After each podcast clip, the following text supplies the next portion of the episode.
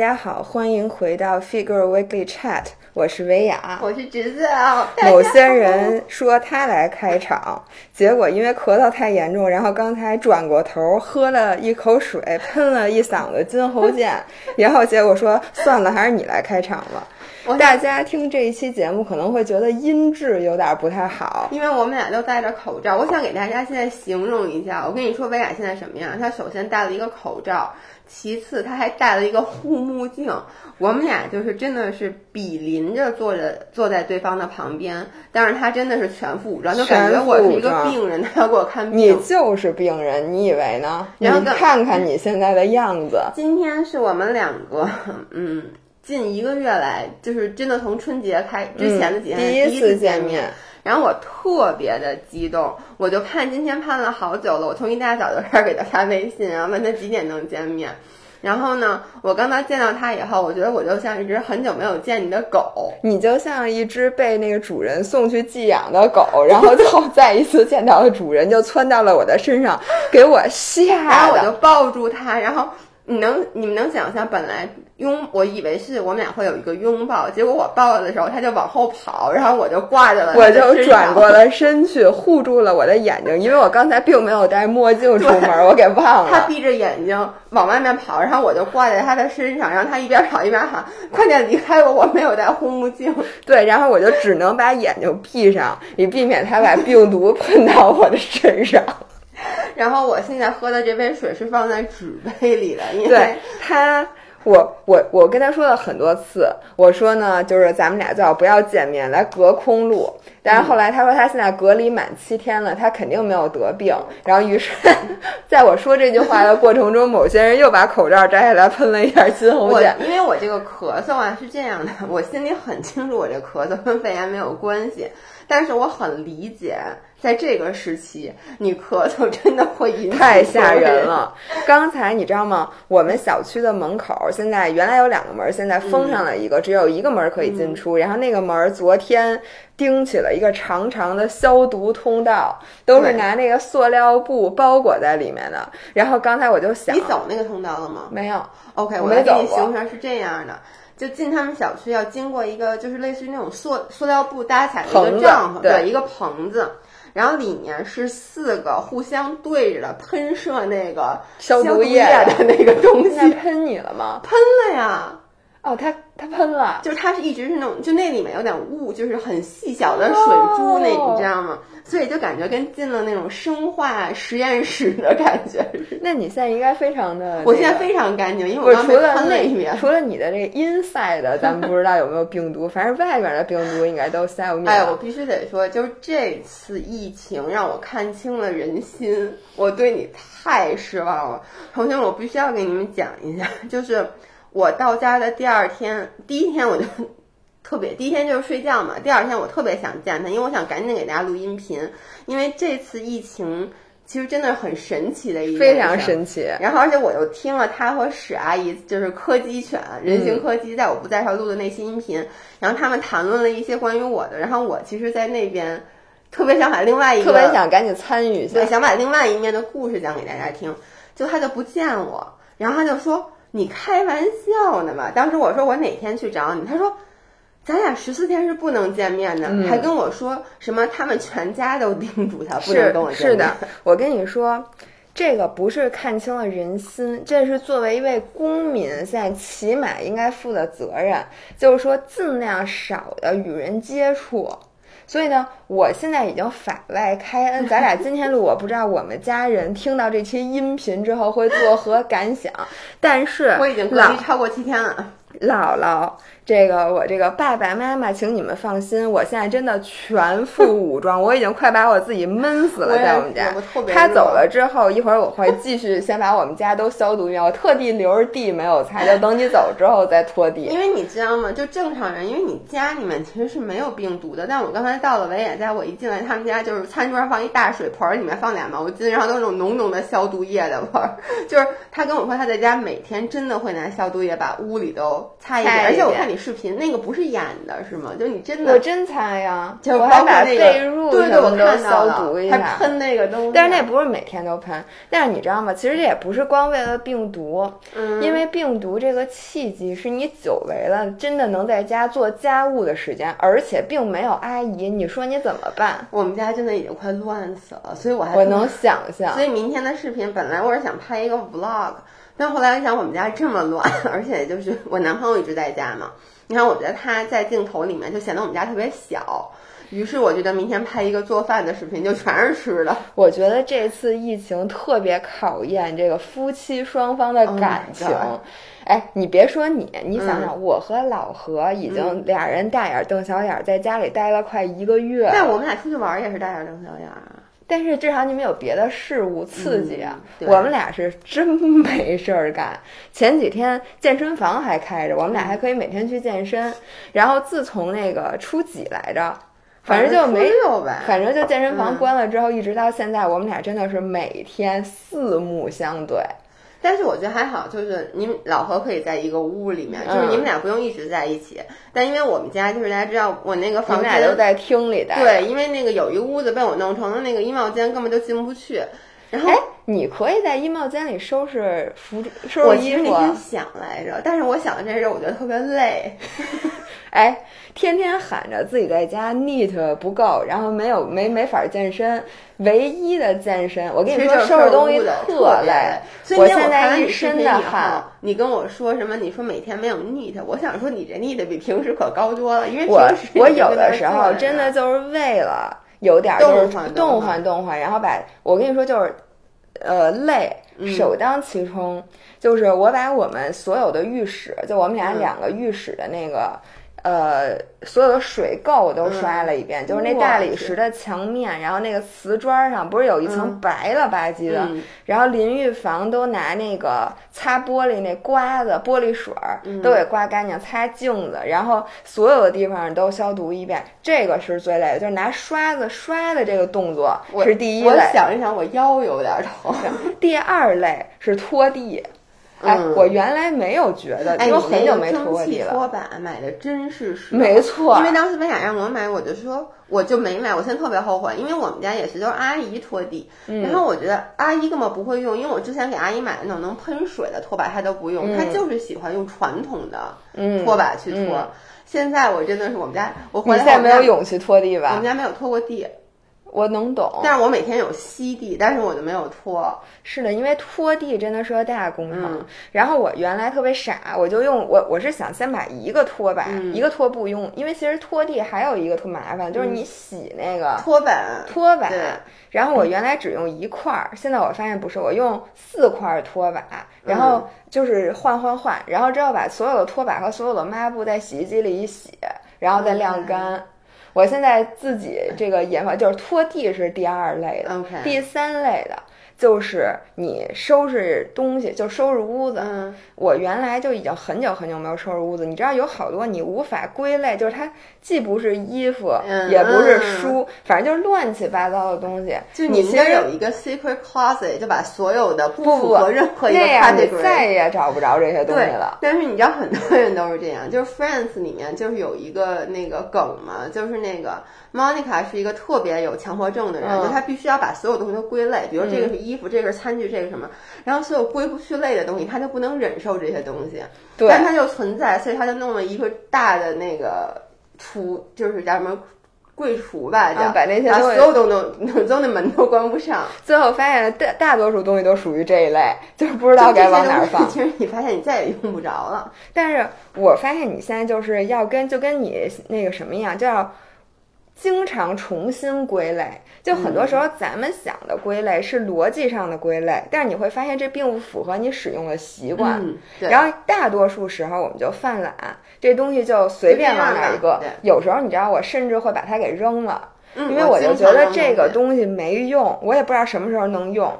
但是呢，有的时候你就真最后就很后悔，这东西还不好买。一般这种东西它都不太好买。哎，你说特别对，就我每次收拾东西扔的都是这种，我发现，就比如说衣服，就这衣服它既不是裙子又不是裤子，或者说那颜色跟所有人都不搭，我就不知道把它放在哪儿。于是我想，那扔了吧，以后永远不可能穿。对，然后我经常扔一些工具、工具类的东西，比如说我们家那个有一个厨师。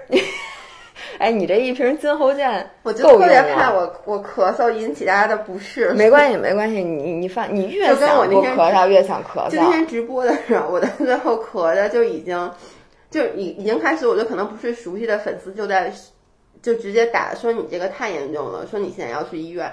我当时特怕他给我举报了，你知道吗？我都想把你举报，我就觉得你这咳嗽，就是现在现在的这个社会，如果大家不知道你每年冬天都这样的话。真的会把你举报的。嗯，你讲完了，我要给大家讲一下我这次整个出去玩的经历，因为大家都觉得我消失了，然后我直接讲就行。现在，OK，我给大家讲一下我这次奇葩的经历啊，是这样的。在我去之前，今年是维亚多年来第一次没有出没有出去玩。对，春节的时候，因为之前我们俩定春节出行计划，他跟我说的原话是，他说我都很多年没有在家，就是好好过一个春节，宅在家过春节，感觉到节日的气氛。说我想去庙会什么，我想什么，就感受那种特别浓烈的节日的气氛。然后呢，结果。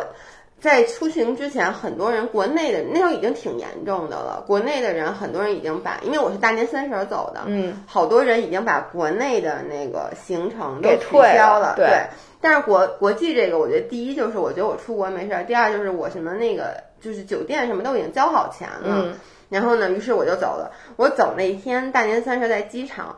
因为这不是我第一次大年三十走，往往那个机场都是那种全是人。你还你还记得我给你发张照片吗？我到那儿真的惊呆了，就是整个机场 literally 没有任何一个柜台前面是有人排队的。然后我们整个办理那个 check in 手续就花了大概三分钟，嗯我们这还背着板子。然后到了那边以后。其实我刚去那边，我没有觉得疫情很严重，然后你们也没有说，就是是不是对啊？三十和初一严重吗？不严重，我是这样，你看初几初五开始我都没觉得。你看初五史文还来我们家录音频，但那个时候你不是已经买不着菜了吗？对，那几天买不着菜，但是我也没有觉得就是我我是我是觉得从初六开始我才真的觉得很严重，就是因为初六的时候，初五不是录完音频嘛，那天我们俩谁也没戴口罩。就是进进家就摘了，然后第二天早上他跟我说，他们小区发现一例确诊，他们小区封了，然后从那天开始我才开始特别紧张。就是我是经历了，最开始还 OK OK，觉得这件事儿只在湖北，离我很遥远。然后我觉得对我的影响就是买不着菜，然后健身房都关门了。但是到初六就是史文那件事儿，让我觉得这个疫情可能真的到了我身边。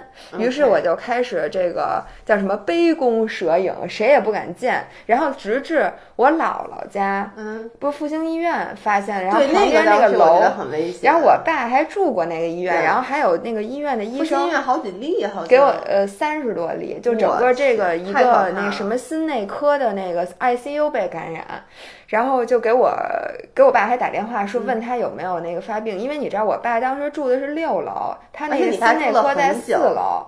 对，就很久，而且我们每天都去医院，恨不得。对。然后我姥姥还去过那个医院，那个医院就在我姥姥家的旁边，大概也就是五十米。嗯。所以，然后我姥姥就说：“千万不要有任何人来看我了，因为我们这边太危险了。而且他们他觉得我们经常去医院的人可能也会身上有病毒。然后有一天我就真的开始，就是我嗓子疼了一晚上，我觉得我的扁桃体就肿了。嗯。然后那天晚上我就是。恐慌的最高峰，那可能是初八，但是嗓子好像不疼哎，什么呀？就是不是？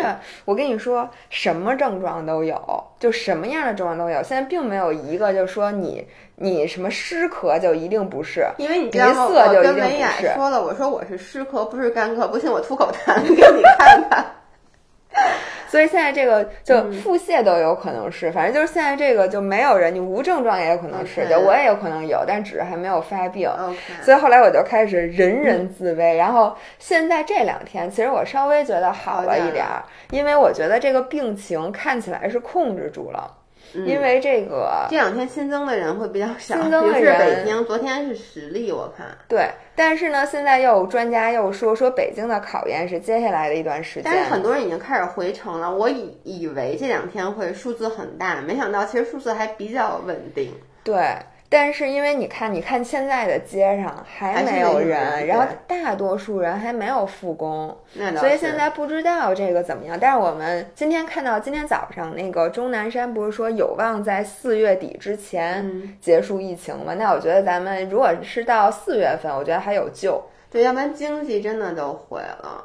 哎，咱们一会儿说经济，这你先说你那个对，先说我那个。然后我其实到那边都没事儿，然后我在我滑雪第一天晚上，我妈给我发了一个特别长的，就是那个语音方阵，嗯给我发了一个语音矩阵，对，然后就跟我说说你可千万别生病，因为我是著名的每次出游必生病。嗯，然后我妈就说你这次生病会非常非常的危险，因为你可能会不回不来什么的。我根本就没搭理她。然后第二天滑完雪，因为你知道就是滑雪的时候出了点汗，然后那个国外那山特别高，就是海拔三千多米，所以在上面的时候其实它不冷，但是那个风特别大。反正我当天晚上我就开始有点像我现在这种咳嗽，嗯，然后呢，我就说，哎呦，有点不太舒服，于是我就睡了觉，然后，然后第二天早上起来，其实已经不舒服了。但是你们知道，滑雪买的是联票，就是比如说我买了一个五天的票，你不能说中间那天不滑往后拖。嗯，那我今天今天是给你钱，鸡贼我就我，觉得我钱已经交了，然后于是我就又去滑雪，结果你记不记得我中午就给维亚发微信，我说完了，嗯因为我我我滑着滑着就有点发烧。就是我又咳嗽，我又发烧，我当时简直紧张到极点。因为你出去，你大年三十那天晚上坐飞机是不是对没戴口罩？我戴了，但是哦我还是觉得，因为没有那么重视，你知道吗？嗯没有像就是我回来的时候，真的是一直在不停的拿消毒液消毒手啊什么的，嗯就戴个口罩，而且就觉得那个睡觉的时候就会把鼻子 露出来，因为太难受太，闷，对，所以你嗯口罩等于只盖住了嘴。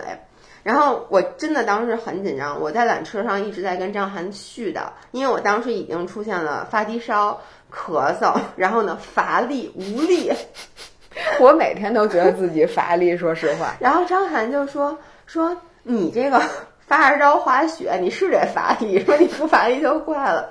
然后美雅就给我发了好多病症，说你看你有没有这些。后来我说，哎我操，我是湿咳。然后我当时立刻很高兴。说你看我还流鼻涕，人家没有流鼻涕的症状。然后我当天晚上就买了各种各样，就是你知道有点像那个叫什么，就是 Cocktail 对，就是叫鸡尾酒。鸡尾酒疗法就是所有的药，甭管是什么的，一气儿都吃下去。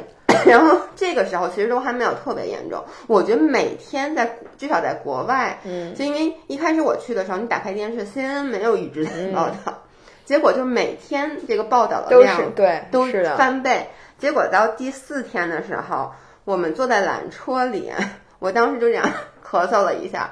哦，那一缆车的人都纷纷的把护脸给抬了起来。你当时应该大声嚷嚷一句：“护脸是没有用的，病毒可以透过缝隙直接所吸附在。以当时我特别不好意思，你知道吗？于是后来我就休息一天，我那天就没滑雪，没滑雪。张涵说：“那咱们出去溜达溜达。”因为其实我后来已经不发烧了，我就发烧了一个晚上，估计就是冻的。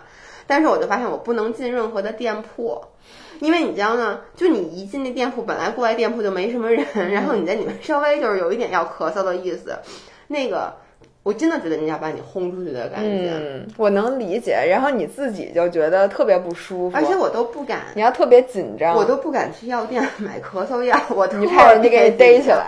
你知道我去药店买咳嗽药，第一就是认识，第二我就问，哎，你有没有咳嗽药啊？然后我还得给人讲故，就解释，就说，哎呀，这个刚才刚刚什么那个滑完雪，什么吸了一口凉气，我怕我咳嗽，就是不能真正的去购买任何我特别特别的懂，因为你特别怕那个人非常紧张。对，因为我 其实后来看到很多就是关于歧视海外歧视华人的，我其实觉得还好，我并没有受到特别大的歧视，但有一件事儿让我当时挺气愤的，就是首先我回程的航班被取消了，嗯，我觉得这件事儿简直太神奇了，因为。当时我和张涵刚到的时候，不是疫情开始严重了嘛，然后就说要延长假期什么的，然后我们俩还说呢，说要不然咱们晚多待回去多待两天，几天因为觉得回嗯来也没事儿干嘛，说多玩玩。然后我妈甚至都给我发微信说，你多待几天，说那个就是别在最疫情最严重的时候回来，因为当时谁都没有想到会嗯闹到这种情况。结果呢，我们还说哎咱们就改签一下，结果一查改签机票有点贵，嗯，就是要两两两千多，然后我觉得两千多你再加上酒店什么的，那不更贵了吗？说那就回去吧。结果第二天早上起来，记得我给你发微信，就是我就收到微信，发现我们的航班被取消了。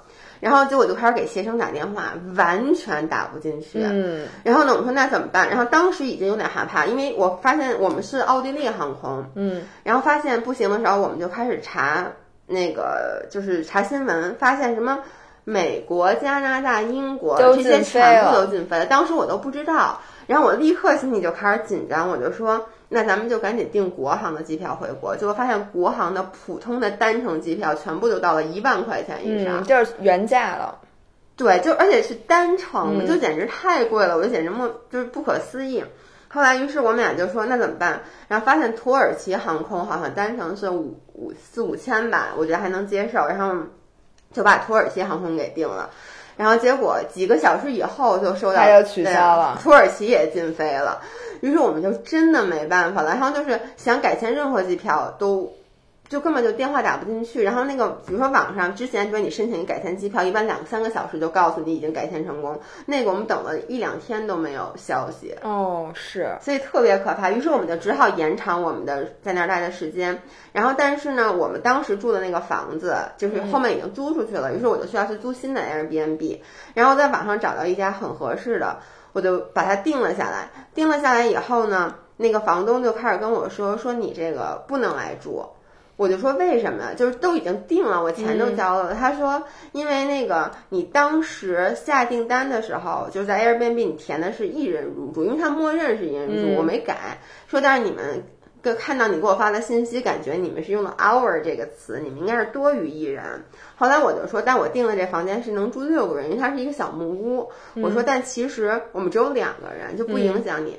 他就说不行，他就给我找各种各样的借口，就不让我去住，最后直接把我的订单给拒了，就给取消了。我特别理解因为我当时特别生气，因为你知道，嗯。在那个时候，就是其实现在是欧洲的滑雪盛季，就是订房子特别难订，而且当时我们是第二天一早就要去住，然后嗯。他现在给我拒了以后，我就没有房子可以住了，然后最后我们还是住的类似于酒店那种。嗯，就我其实能理解，如果我是一个开这个 Airbnb 的，嗯。然后现在某一个国家就有疫情，然后他要来住我的屋子，因为你想，那你走了，你得怎么消毒啊？就像我现在这样，对，所以我特别能理解，但这是唯一一个我感受到的恶意。剩下的其实就包括我们在那边打车，司机都会跟我说说那个呃非常抱歉你们国家遭受了，就他们真的理解哦，那他们还是挺好挺好的的。。然后我还想讲一个，就是我买口罩的故事，因为我在回来之前，很多人都给我发，你也给我说了，说那有机会多买点口罩。对对，于是我们俩就开始去买口罩。我当时想的是口罩还买不着吗？因为我们在一个那么小的小镇上，那个小镇我 literally 就没见着中国人。但是我去买的时候，人家就说没有了。没有了以后，我们说那第二天去维也纳大城市，我们就每个药店都去。我一点不夸张，我们跑了至少十五家药店，都没有，只买到了十个口罩，就是每一个药店各买是吗？是这样的，每一个药店你进去以后，你还没说话，他看到你是中国人，他就说没有口罩了，没有口罩了。然后呢，我们只到一家药店，他们还剩下一些口罩。然后呢，我特别高兴，而且不是那种 N 9 5就是咱们这种普通的普外科通的外科口罩。罩。然后呢，我就说能不能都卖给我，他就说不行，他们说我们只能卖给你十个。然后他买我口罩的时候，真的是一二一个一个数一个一个数，就只买到十多少钱啊？呃，贵倒不贵，它没有，就国外我觉得还比较好，它没有恶意的抬价，好像嗯是两块多欧一个。啊，这种口罩、嗯那也挺贵，那它本来就贵。对，因为国外本来欧洲这口罩可真够贵。它没有，但它没有恶意抬价嘛，所以我觉得我已经能接受了。但是我我进到每一个药店，基本上都有其他的中国人在，而且这种一家老小因为大家后来你知道呢，那个我朋友去日本，嗯最后几天就没看别的，光抢口罩了。对，你知道在维也纳我就待了一天，我什么事儿都没干，我就是去了所有的药店。是我一个好朋友，后来从日本回来，给我寄了两盒口罩。我跟他说：“我说这个真的是我收到最珍贵的礼物，这真是救命的礼物。”然后我觉得所有人都疯了，你看我在那边买的时候，那个那个药剂师就我觉得他们对我还算和善，因为我其实能跟他们聊天儿。然后呢，他们我就跟他们说，我就说你知不知道还有其他哪个药店有卖的？嗯，他们就跟我说，你们知道你们中国人已经把全欧洲的口罩都给卖光了，说我们从业这么久没有经历过说公司，因为整个奥地利是一家药医药公司，嗯有一个特别大的一个药店。告诉他们是有配额的，嗯首先就是每天只能卖多少个，并且每一个中国家庭只能买多少个，说我们都没见过。然后那个我们那好朋友王琛不也在？你看见他发那朋友没圈没？有，他也在那个，他也在欧洲，然后去滑雪。他说他把整个瑞士、奥地利全跑遍了，然后都没有买到口罩。后来我就跟他说，我买到十个。他当时已经在瑞士了，他问我是在奥地利的哪个药店买的，他要回去买口罩。我说你回去也只能买十个。我跟你说，幸亏是因为北京人家里都有点口罩，对，因为是为了雾霾。雾霾。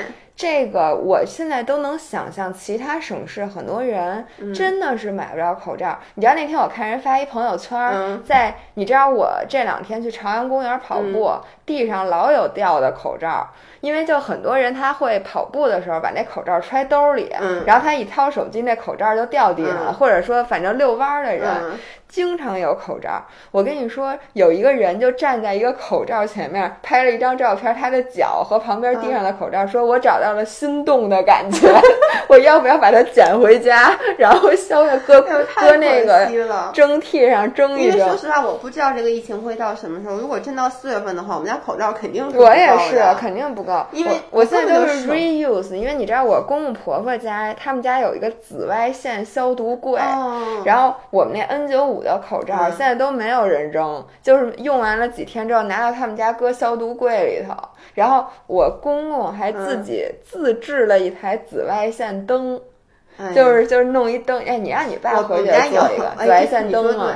因为我发现以前真是太不惜福了。我记得以前雾霾的时候，那口罩就是。比如说戴一次就找不着而且了经常随手放在哪儿，你就比如或你比如说你戴了，其实只一下，然后你放在车里，下次你觉得放车里好脏，你就扔了。是呀，唉，现在但是真的幸亏咱们家里还有一点存货，对要不然你说咋整啊？这个而且主要是你不戴口罩，你根本就不能出门，因为不是你自己的问题。别人也对，别人看到一个，我这两天在大街上看到没有戴口罩的人，我都特别吃惊。是的，就比如说像我这样的，我现在跑每次跑步都会遭受歧视。嗯呃，我为什么一定要到朝阳公园去跑呢？就是因为你在外面跑，所有的人，我那天在那个马路，你不是那天也去了吗？嗯在便道上跑。嗯然后我一想，我就甭戴口罩了，也没有人，我就把口罩摘，因为戴口罩跑步、嗯真的是太难难受了。然后呢，把口罩摘了，然后对面儿就突然冒出来两个人，可能刚从超市出来，他们俩离老远看见我，整个人都 freeze 了，你知道吗？嗯，然后估计心里就在各种骂，说说你看这个人。好不负责任。对，然后呢，在我走过他们俩的时候，嗯我其实已经尽量的靠其中的一边了。嗯他们俩一下子跟窜天猴一样窜上了草坪，就是歘一下就，而且那还有灌木那条路，就是从灌木上跨了过去，直接站到了草坪上。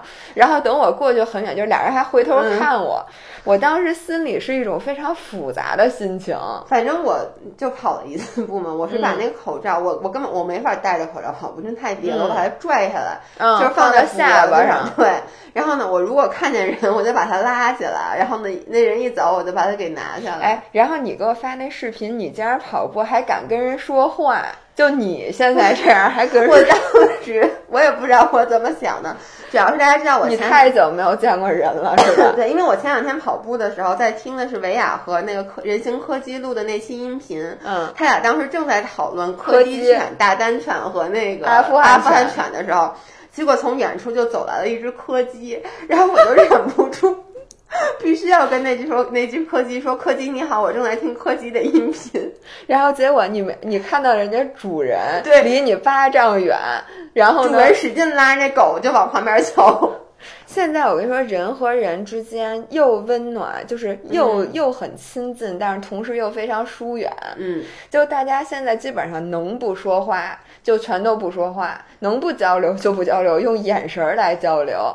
反正我从来没有这么一个严重的，就是我觉得和社会整个脱节了，你知道吗？就是为什么那不是天社会本身已经没有社会这个概念了，现在对并不是说你那天我做，就是那天我们周一的时候，我们仨开了一个电话会。开完会以后呢，我我那天没想跑步，但我就坐在那儿，因为本来我跟维雅 应该是周一见面录音频的，嗯，后来他早上起来把我给拒绝了。是的，他说他觉得我还 没有隔离超过七天，嗯并且呢，他找了一个借口说他们小区不让进。小区真的不让进，那怎么今天就进我不来了呢？知道，但是他真的说不让进。然后呢，于是我就坐在那儿开始干活，但我觉得没什么活儿好干，然后我就开始很难过，于是我就开始啜泣，你知道吗？你瞧你这点儿出息，你才在家待几天你就啜我泣所，以，我跟你说，我真的无法想象你们在家待这么多天，而且必须得说。咱们还算幸运，就是咱们那房子，就至少你看你和老婆两个人住这么大的房子，你能想象那种有的人不小心，比如说他是过年回家，就是家里面一大家子人，本来说凑合几天就完事儿了，然后那种就是什么，可能爷爷奶奶都还在，然后呢，嗯爸妈也住在那儿，然后呢，结果孩子又回去了好几个。本来就是说，有的人可能还住在外面，结果全部都被圈在了那个家里面。我觉得，但这个时候是培养家庭这个感情的非常非常好的时机。你觉得是吗？嗯你看咱们群里面的那个，大家说什么和父母之间的矛盾什么之类的。但是你们可以打麻将啊！我跟你说，这次春节我的牌技得到了这你和个谁打的历练呀。我去公公婆婆家，然后陪姥姥打嗯什么的。那会儿我姥姥还没有说不能，去而且那时候还没有说超过三人算聚会呢。今天咱们就仨人，你知道吗？但是主要是我们所有的人都憋在北京，没有人出过门儿，所以我觉得这个就还好。嗯因为北京当时真的是空城，你说你找一个人传染你都不太容易。但是像你这种，为什么我们全家人都警告我不要和你接触？就是因为你坐了长途的飞机。我觉得你你看那个游轮已经一百多人赶，太惨了。了，而且每天都在以那种就是每天都双位数我觉得其他的，人，你你能想到他们什么心态吗？我我的跟你说我觉得我能自杀，就是我看了那个照片。就是有我看有照片，就是有那种四，就是一个很小的房间，就跟厕所一样，哪怕里面是上下铺，是住四个人的。你看那个，而并且没有 Oh 窗 no，户我没看。就没有窗户。我简直不能接你想受没有窗户的房就你能想，就。跟那个火车的车厢，嗯，就我知道游轮的那种就是你房间。看那个什么囧妈就那种，但是你想没有窗户，而且主要是你深刻的每天都看到那个病情一直在，就是今天有多少个人发病，明天有多少人发病，然后你就被圈在里面，你觉得就是在等着病毒在传染自己。我觉得这个就算你没病，也能憋出病来。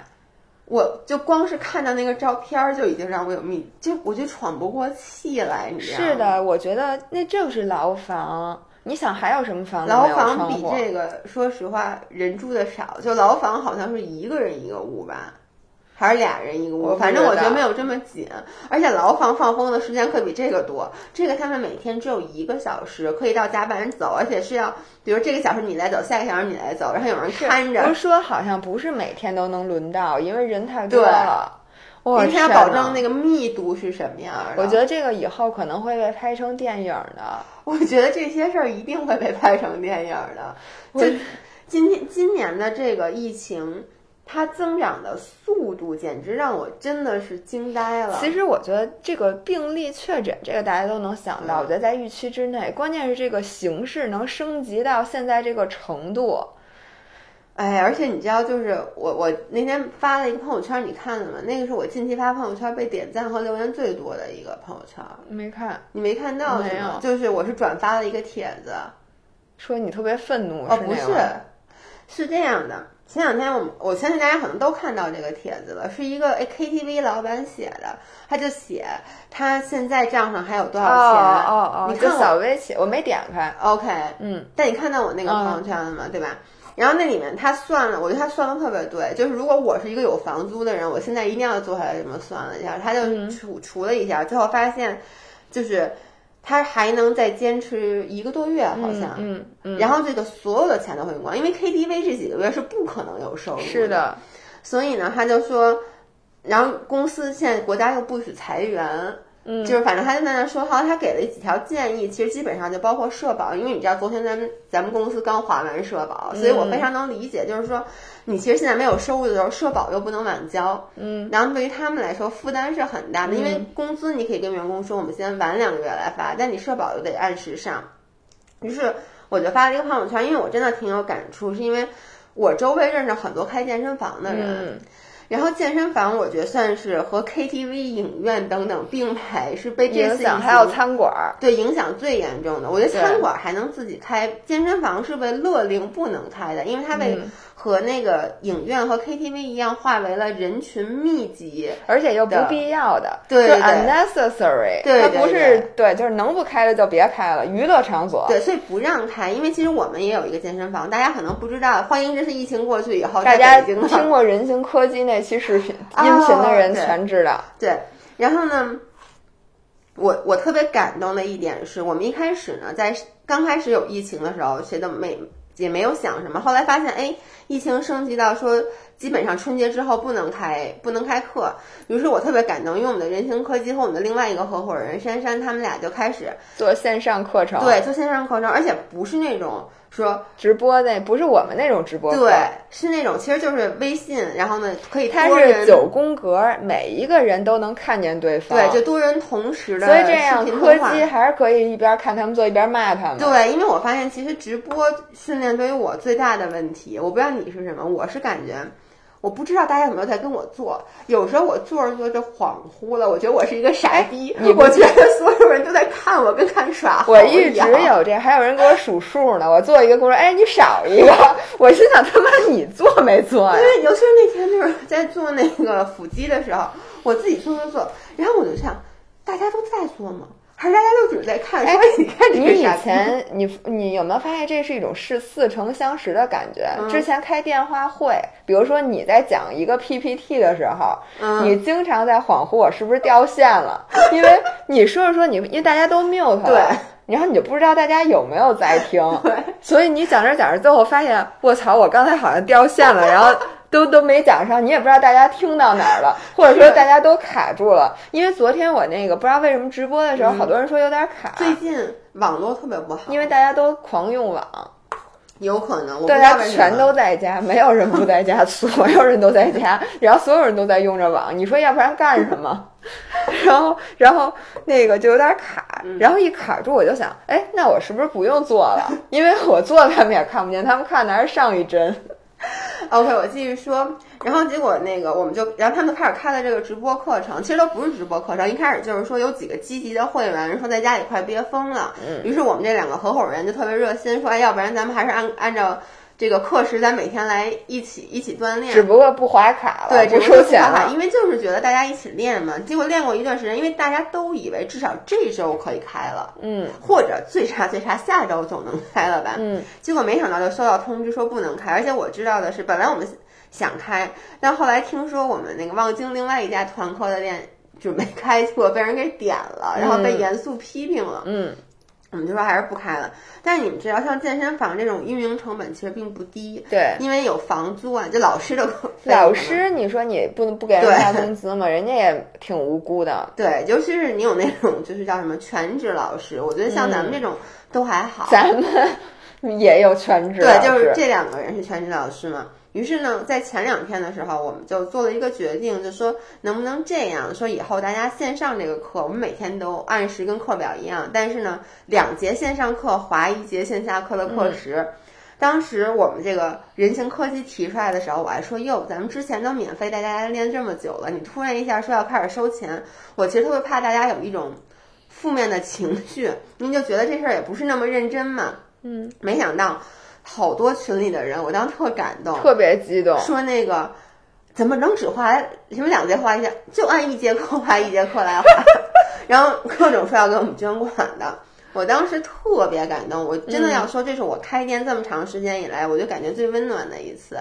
是，我觉得很少有健身房能像咱们健身房这样收到大家如此的爱戴。对，因为咱们真的就是大家之间的关系，不是说健身房和办健身卡的人的关系，是一群好朋友的那种，对，一群疯子和逗逼。呃，对不起，我们刚才录到一半又把卡给录满了。我们继续说啊，然后我就想，是不是说到就是说这次就因为这次疫情让我还感到了就是来自大家的温暖，而且我还收到好多人给我发的私信，就说哎你们到底坚坚持下去，坚持不下去，需不需要我给你捐钱？然后我最感动的是，你知道今天兰兰就是我们的一个、原来是兼职营的同学，然后后来也变成了我们朋友，他跟我说了一句话。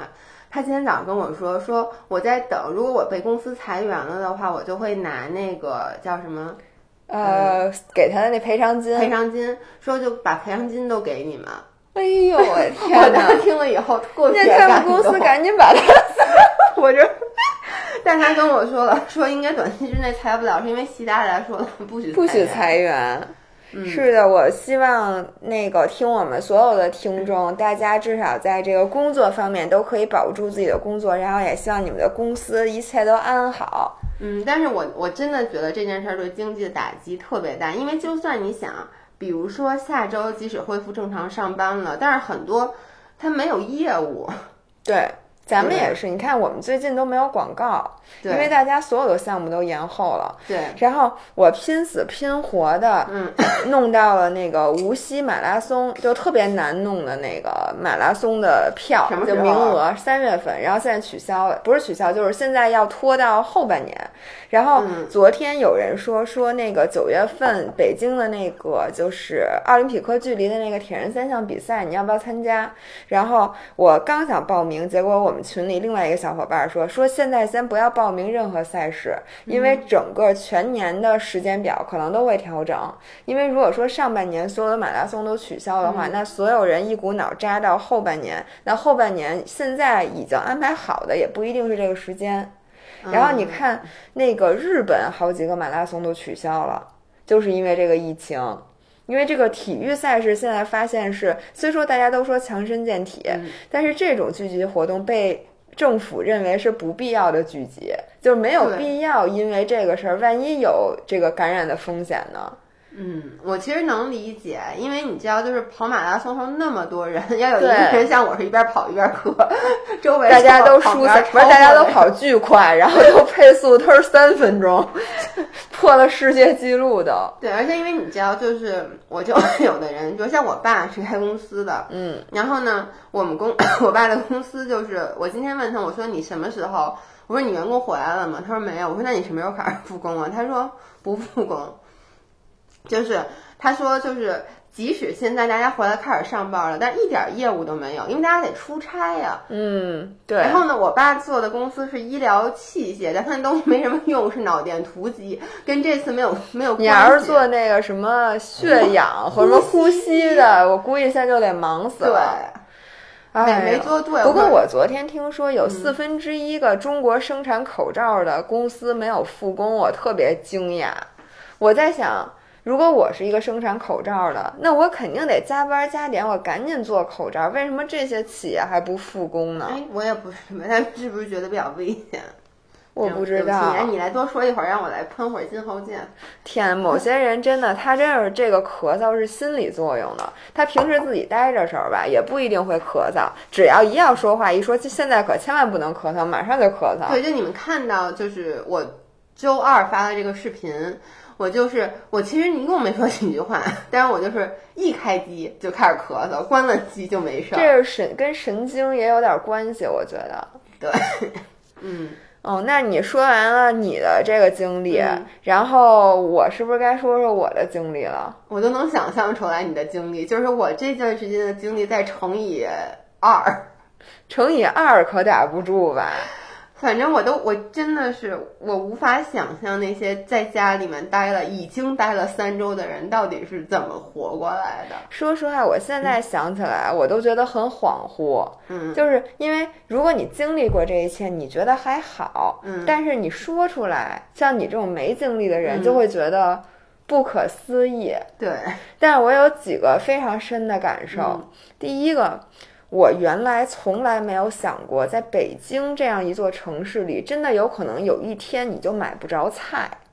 嗯就是现在当然已经全都恢复了，嗯但是我又养成了一个习惯，就每天早上抢抢菜。虽说我们家的冰箱已经塞满塞不下了，但是我还是觉得我今天如果没有买菜，就算我不需要，我心里总是没有安全感。嗯我这我原来从来没有过这种囤东西的嗯想法，然后我现在这个习气，我能现在跟你说，就是 我妈那天跟我炫耀，因为我妈特别喜欢囤东西。嗯。我妈说：“你看，你看，没错，我婆婆也是这么跟我说的。因为那天在全民抢购双黄连和双黄莲蓉月饼，这是真的吗？嗯，我觉得开玩笑的，但是我相信双黄连可能是真的，莲蓉月饼双黄假的连，我但是我跟你说，就是永远不要认为你对中国人民有理解，就是中国的人绝大多数人是你不能理解的，你明白吗？所以嗯我相信，可能咱们觉得。谁不知道双黄连和双黄连蓉是两回事儿？但是我 我相信，也许真的有人嗯，就觉得双黄连蓉是双黄连做的，感觉所以这人可能是我。反正就在那一天，嗯我婆婆非常自豪的从他们家的后院拿出一大包中药，嗯说这个是我当时那个呼吸道感染还是什么的时候，大夫给我开的中药。它这里面有什么？有双黄呃，不是有。金银花有金莲花，嗯然后这里面就是这这两个最主要的，然后有甘草，然后有石斛，有什么各种各样的东西，它是煮水用的。OK 就那一袋，还有还有还有菊花儿，OK，反正就这几样特别清热解毒、清肺的那个东西。然后他把它拿出来的时候，就是满脸都写着这个骄傲，因为他要之前把这包拿出来，大家肯定得说他，说你看你那么多没用的这东西搁在家里，然后现在你一旦物资短缺，你发现他们家什么都有，哦、真的是我这感触太深了，因为我平时最爱跟我妈说的一句话就是你少买点儿。嗯，结果这次，因为我从来没有想到，我有一天你买那种就不是盒饭，就类似于叫什么，就是那种，比如说已经做好的红烧肉，或者半半成半成品。嗯，我从来没想这种东西你会缺。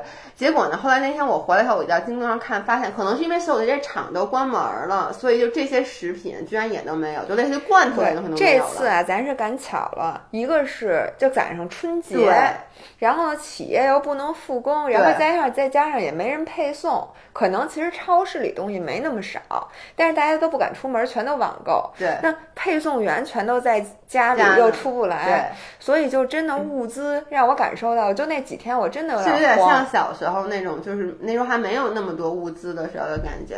然后我回到家，我回到北京那天，我当然也没有赶回我父母家，但是呢，我爸去接的我们，然后呢把我拉到了我们家地库，然后我妈远远的拉着一个小车，里面全是菜里，面全是各种菜，我妈包的饺子，还有就是我妈囤的那些各种的什么速冻的红烧肉、速冻的这个、速冻的那个，当然都买不着了。然后我妈就说：“你看，你平时不让我买，所以是的，你我能给你讲一故事吗？如果听我们音频的人都知道，那个你们大 G 的妈妈特别喜欢吃鼓楼的馒头。我你看你那视频有人发给你吗？现在网上有一个特别火的视频，是鼓楼馒头店没人买，就是有一个人买，然后。就没有人排队，然后有人说买盘馒头，那个歘那小窗子拉开，里面有人咣扔出来一袋馒头，然后我妈真的昨天给我打电话说，你们俩要没事儿去给我买点馒头去，给我买三十个馒头。但是我跟你说，现在鼓楼馒头店蒸那馒头不一定有平时好吃，因为你知道吗？我们俩去外边吃饭嗯下馆子斗胆。因为在家里，我们俩已经吃了三周饭了，你明白吗？就自己是吃的饭不能自己做的，有好多东西吧，是你那个味儿，是你绝对永远也做不出来的。然后那天我们俩就去吃了一个那个著名的粤菜馆，米其林一星，叫北京厨房。居然还开着，呃，只有高级的餐厅开着。我发现他们那那些餐厅可能是因为有一个时人吃饭，少，对，他因为平时人也不多。然后对，然后他有一个人吃饭，他可能那今天那个 员工的工资就能赚回来。然后我们俩去那儿吃饭，嗯然后就会发现，我觉得所有的菜的水准嗯应该都没有之前高，因为它人数太少，它好多东西它不能做，一个是好多东西都没有。对，比如说原来人家那叉烧一做做好多，然后给你切，他现在可能跟你说只有半份儿，因为他早上起来他也觉得嗯可能今天没有人来，就没做。然后呢，其他那些东西的那个。就是他人一少，人家厨师可能也不是那真正的那厨师上班儿，我特别能理解，是因为我知道很多餐厅不开，其实因为你说房租都交了，你开不开一个员工你就一个大厨，嗯然后两个服务员，你其实就盯，为什么还不开？是因为很多餐厅呢，那他料他得准备食材，如果你没有人的话，那食材就坏了，他就得扔，所以这种成本其实是无形中很高的。那你说他准备准备不准备食材？如果是我，我可能比如准备了一块豆腐，按理说平时豆腐两天没人吃，我就该扔了，嗯但我现在可能五天我再扔，没错因为你又买不着，现在菜真的挺贵，这两天价格已经慢慢回稳了。我上周刚回来的时候，我都惊呆了，一颗白菜居然要二十块钱。是，的，是的，是的，是的。我都舍不得吃。所以呢，我那顿饭吧，我就吃的觉得自己有点亏着了，嗯因为觉得你自己没有吃到他们百分之百嗯水准的东西。然而那天我们俩还去吃了川菜结果发现了另外一件事儿，嗯就是本来鱼信川菜的菜量就非常大，嗯那天的菜量简直可以用 惊人来形容。我觉得他们讲可等着一桌客人了，把这颗白菜都给他切了。就是我们俩吃那个。本来菜点的就不少，嗯因为我们俩憋坏了，嗯说好不容易出去吃一顿，点五个菜，嗯结果那桌子，哇塞，我们打包了一大半儿，然后那酸梅汤特别逗。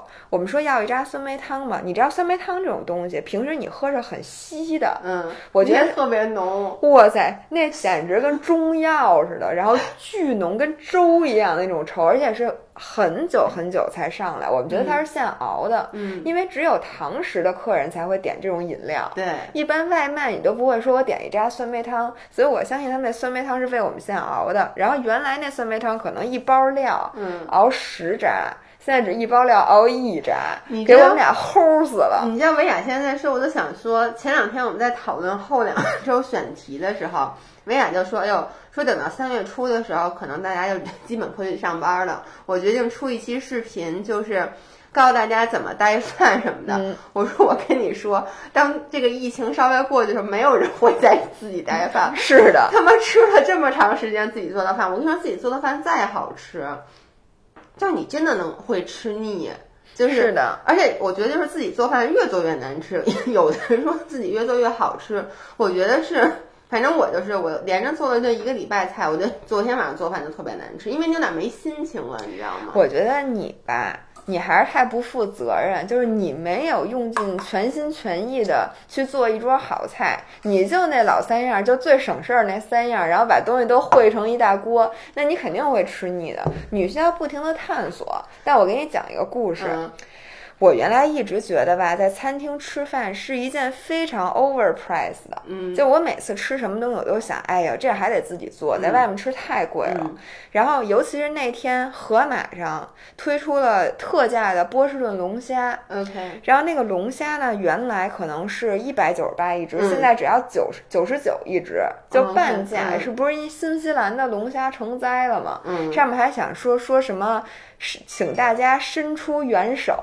嗯因为那个龙虾现在积压。哎，你你看，我不我插一句，你看那个新闻了吗？就是说，因为这个中国的这些订单都没有了，他们把龙虾给放生了。对，是的，是的，龙虾感谢，因为我相信大家虽然说都在家，但是自己在家做龙虾的人还是很少的。然后我就说来一只，我说那咱们平时在外面吃，我们俩就我过生日那天、嗯不是去吃宝格丽吗？嗯宝格丽的那个一份龙虾意面是四百九十八还是几百九十八，反正就是很贵很贵，嗯而且那里面的肉绝对不是一只大龙虾的肉，我觉得也就半只。嗯我说做，结果我那天下午大家在今天，因为现在是礼拜四发吧音频，对对是吧？对？哎，礼拜四，礼我想拜四、我想礼拜五五发。哦，那就在昨天的，就礼拜四我发嗯。那视频，大家可以看到我做那个龙虾，我毫不夸张，从那个龙虾到我们家池子里，我那天就开始焦虑，因为我想，哎呦，这东西我得提前先查，然后还得弄它，得煮，煮完收拾这个，然后再去虾尿，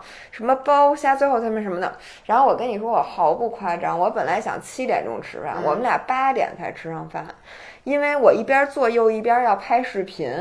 嗯然后叮了哐当那个龙虾，其实你说煮了直接抛开撒蒜蓉一点儿不麻烦，嗯但是我为了我做的是龙虾意面，嗯，以至于你知道步骤是，你先把这虾里外洗干净我净，插一句，你眼睛上起雾了，早就起雾了。乌睛上起雾。所以我现在希望你，咱俩赶紧录完，你好赶紧走，我好我好开始消毒了，然后把整个脸都拿八四泡一遍。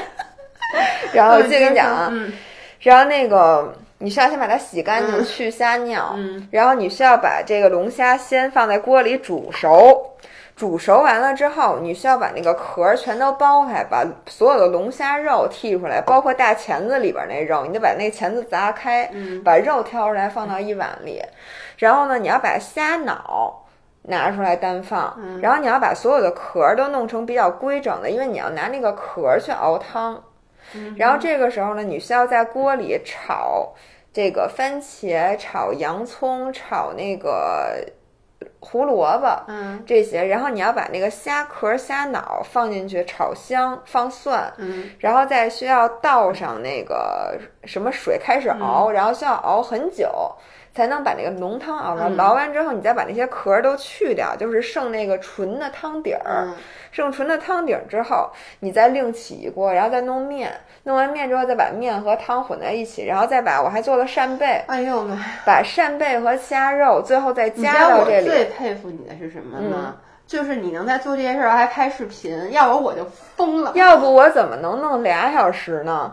然后呢因为你？知道，就是我在这必须要插一句，你们知道我们其实做饭拍视频是很麻烦，因为就弄一厨房，然后对呢你手还每次要洗干净才能去开视频，还能去关视频，而且你的相机还要不停的换位置，对对一会儿开一会儿而一会关，儿光线一会儿变角度，对对对而且你为了拍视频，你桌上还不能乱，对，因为很多人那个桌桌上吧，他都会堆的乱七八糟的做饭。对然后我跟你讲，最气人的是什么？你折腾了两个小时之后，你会发现这东西端上桌就一盘儿，就是，然后你就觉得你这两个小时的功夫花在哪儿了？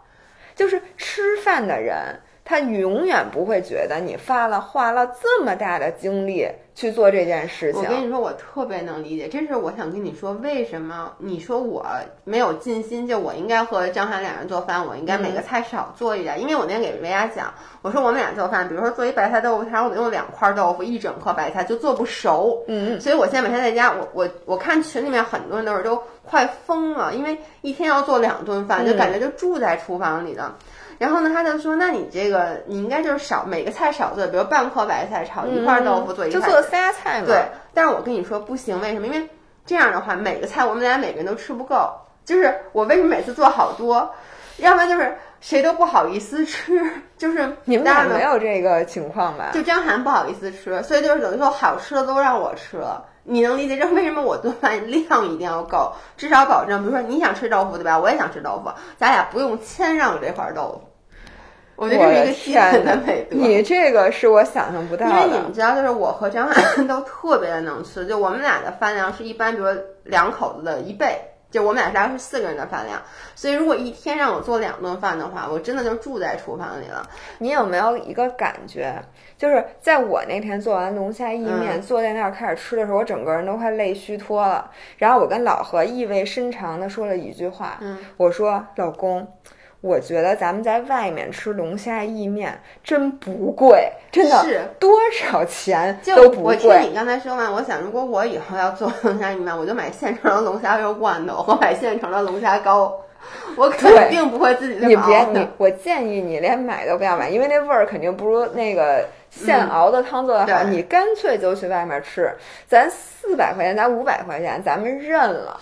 是因为你不是天天吃，然后你还有没有发现，就经过这次疫情，你真的，我突然特别理解和感谢我妈，因为每嗯次我回去以后，我妈做那一大桌菜，我就那天真的就是我的感觉，就是我在厨房忙活半天，端到桌子上来就俩菜。嗯嗯，然后你就想，你回到家，父母那六七个菜、七八个菜，的？而且都是那种肉菜，什么炖肘子、红烧肉那种的。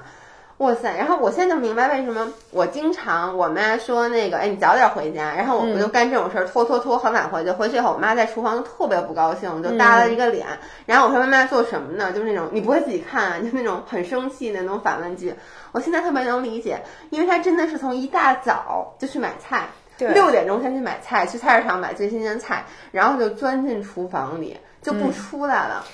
真是，我跟你说，做饭真的是太累了。我前两天因为老何的饮食 standard 很高，而且我特别怕他不爱吃，于是呢，我每天都是中午一顿饭，晚上一顿饭，真的是按照这个在家吃饭的这个最高标准，每天就做一次。对，最高标准来做的。然后你真的会发现，在你晚上吃完饭之后，你整个头都是懵的。真的是缺氧，而且你还需要 再回到厨房去，你就住在厨房。因为然后你还幸亏我们家洗碗机啊什么，这还是方便，你不用洗碗。要不然如果你在洗碗，这真的，我跟你说，我觉得我有一个好习惯，至少我一般是一边做饭一边收拾。嗯，要不然你收拾又得花一个小时，我简直想一下。但是现在因为我突然开始担心我们家有蟑螂，因为呢那天就是我回我公公婆婆家。然后他他们家进来了一只臭大姐，因为你知道，就是那种别墅，它那外面树特别多，特别容易在冬天的时候，因为屋里暖和，外面冷，就会有虫子进来。因为那只臭大姐的关系，他们警告我说，如果你每次不把厨房弄干净，会有残渣的话，就很容易累积累积。然后我们家是不是就有蟑螂？哦，那我再也不会接受你们家带过来的任何锅碗瓢。他们说，就是最可怕的是别人家把他们家的碗什么的。因为我们家的蟑螂不是我们家，因为我平时真的吃完饭会把它都收拾很干净。但是你知道，就楼里面，啊，有有，而且我们家现在就没有。我发现什么时候有蟑螂？你就发现有吃的，装修的时候。就不是你们家装修啊，就比如说我们家楼下，就前一段时间有件事，我都快疯了。就我隔三差五就在我们家看见蟑螂，而都是在厕所，不是在厨房，你知道吗？就是因为可能楼上装修，然后楼上有蟑螂。然后你知道这个东西你自己，我买了好多好多的蟑螂药，但是他们说这东西必须要全楼的人对，然后他们就说说如比如说你们家有蟑螂，你如果给我带那个什么饭盒什么的，就非常有可能就把蟑螂的卵弄到我们家。不，所以你自己要注意，以后所有的碗筷都要到洗碗机里去消毒。我是我我们家就我觉得就是。好就好在，第一咱们是有洗碗机的，第二就是我觉得咱们平时做饭其实不是像父母家以前那那么油烟大那种，就是特别招。对，然后我我这两天就魔怔了，因为被虫子吓着了，我就每天在做完饭之后要把所有的灶台台面都擦得一尘不染，然后地上先吸，吸完之后再拿蒸汽拖把消毒，然后每次折腾完这一套之后，哎呦腻它好高哦，然后 我就开始想。哎呦，我们第二天做点，第二天吃点什么呢？因为你会发现，你很多炒菜，你如果缺一样蔬菜，你就做不成这个东西。于是我每天都要买菜，然后还得熬到十二点，因为十二点才可能预约到配送员。这就是为什么你你你说我为什么不分开做？就我发现我分开做，总是哎这个菜少一个，这个那个菜少一个，你就得先要买。他们干脆就全炒一块就完了。我觉得这个倒是真的是挺方便的，要不然我。真的受不了，是的。然后今天我送给你的礼物，就是特别感动。就是那天我给你炖好了牛肉，然后就一直放在冰箱里。我就想这牛肉我得吃到什么时候去，因为我就怕你说我少，所以我他妈炖了巨大一块牛肉。然后太好了，然后正好我们家有番茄，有胡萝卜，有洋葱，我就给你做了一大锅红焖牛肉。我特别的感动，但是我觉得挺多，但是倒出来其实并不是特别多。因为我因为我和张涵在一起，首先我确实比较懒，就我没有功夫每天做那么多的次的饭，而且你不是没有功夫，你有的是功夫，你就是懒。对。而且主要是，就是我呢，张涵你们俩吃太多，他真的吃很多，他顿顿得有肉，嗯，然后呢，做肉特麻烦，做肉特别麻烦，所以我觉得，就是我那天就跟我俩说，他今天就给我炖了一大筐牛肉，然后张涵现在在回回家拿肘子，拿肘子的路上，你们俩有两天可以过上丰衣足食的日子。我买，我在网上买了好多，就是下次我也可以推荐给大家，买了好多那种就是半成品的那种肉，我觉得那个就比较方便你做的时候，要不然的话。主要是，比如说今天中午，嗯，我在那干活呢嘛，然后当时快十一点半了。我本来今天是想给张涵做咖喱吃的，嗯，结果张涵说他饿了，而且他从他说他饿到他要吃饭这个时间很短，你能理解吗？嗯，所以我就来不及做饭，就只好又半成品，他就又炒了一个菜，就是你能理解那种压力吗？对我，我每天就是很有压力。我们家老何到现在还没吃上饭呢，因为咱们那个最开始之前我们不饿，嗯然后咱们从两点钟已经弄到快四点了，嗯所以我现在快饿死了。对，我们觉得今天这期视频时呃音频时间也差不嗯多了，然后在下一期的时候，那天我们收到了一些来自粉丝的反馈，希望我们来谈论一下，比如说这次疫情捐在家里面，有的人是和父母产生了一些矛盾，就比如说父母吃饭，我其实特别能理解，尤其是嗯回老家那种的，很油很盐，然后碳水很多，然后呢，你这时候又没有自己的厨房了，你天天又关在一起，你只能听父母的，然后之间会产生矛盾，还有很多人就说，希望我们能谈一谈，就是在。比如疫情下周稍微有点缓解了，怎么开始恢复自己的健身习惯？嗯，嗯，这个问题我们需要思考。OK，那今天的音频就到这里。好的，姥姥姥爷回来了，祝大家一切安好。嗯那我们下礼拜一再见，拜拜。拜拜。